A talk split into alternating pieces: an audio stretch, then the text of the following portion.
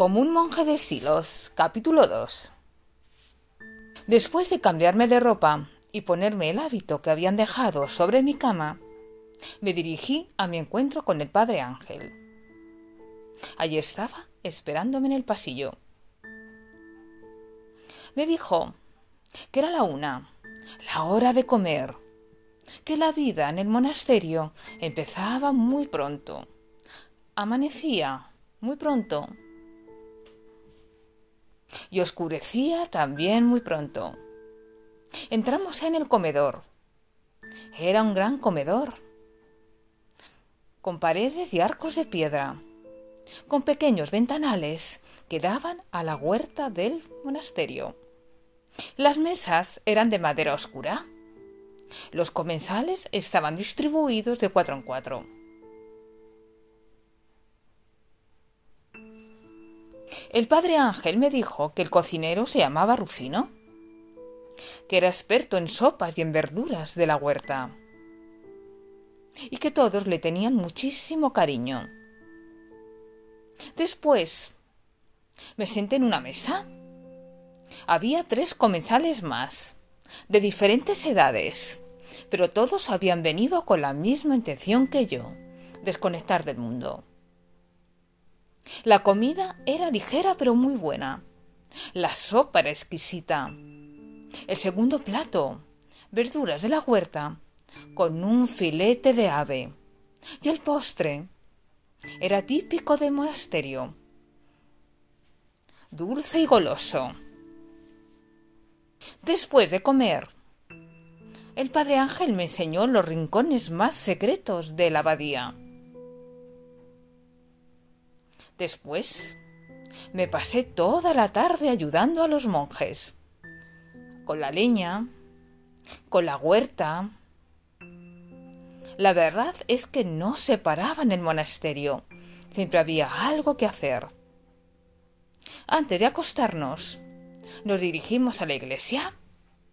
Era una iglesia neoclásica, muy bonita, por cierto. Rezamos dando gracias a Dios por todo por el día, por la comida, por la compañía y por el ciprés que mantenía con vida a Dios, icono del monasterio. Después, cada uno nos fuimos a nuestra habitación. Dormí de un tirón. Se respiraba paz en aquel lugar. Hacía mucho tiempo que no dormía tan bien. Por la mañana, alguien tocó a mi puerta. Soy el padre Ángel, me dijo la voz del otro lado. En breve iremos a rezar los maitines. Yo no sabía qué hora era, pues una de las reglas del monasterio era no llevar reloj. Había amanecido. Acababa de amanecer. Calculé que debían ser las seis de la mañana. Fuimos a la iglesia rezamos los maitines y fuimos a desayunar. Leche caliente y un bollo con mantequilla. Allí no se comía demasiado, pero lo importante no era la comida, sino la comunicación con la naturaleza y con Dios. Pasé todo el día igual que el día anterior, ayudando a los monjes, esa vez reparando la valla, la valla de piedra que comunicaba el monasterio con el exterior el tejado, las tejas. Pasé un día muy ocupado como el día anterior. Llegué muy cansada a dormir. En eso, en mitad de la noche, noté un frío, un frío helador, debajo de la puerta, como humo, penetraba una niebla helada que llenó por completo mi habitación. Yo no entendía nada, pues era verano y en verano no hay niebla. Me levanté y escuché un ruido de pasos alejándose. Entonces abrí la puerta y vi a lo lejos una capucha roja que se alejaba. No entendía nada. Nadie en el monasterio llevaba una capucha roja, pues todos vestían de negro. No volví a pegar ojo en toda la noche. A la mañana siguiente. Soy el Padre Ángel. Me vestí para ir a los maitines. Le pregunté si alguien en el monasterio vestía de rojo. Me dijo que no, que todos en el monasterio vestían de negro, desde la máxima autoridad hasta los huéspedes como yo. Me quedé pensativa todo el día. No paraba de dar revueltas a lo ocurrido. Pensé que quizá había sido un sueño. Y llegó la noche y me acosté. Me costó dormirme más que la anterior, pero lo conseguí. Pero a mitad de la noche otra vez la misma niebla. Cogí. Reuní fuerzas de flaqueza. Abrí la puerta y seguí al hombre de la capucha roja. Atravesó los pasillos hasta llegar al claustro. Allí a lo lejos estaba, a los pies del ciprés. Cuando me acerqué, le vi colgando. Se había ahorcado. Había una escalera apoyada en una de las paredes del claustro. La cogí y subí para descolgar al hombre y saber quién era.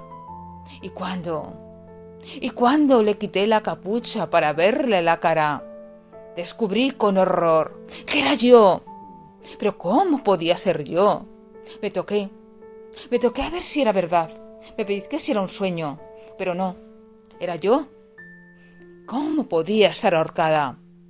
Pegué un grito.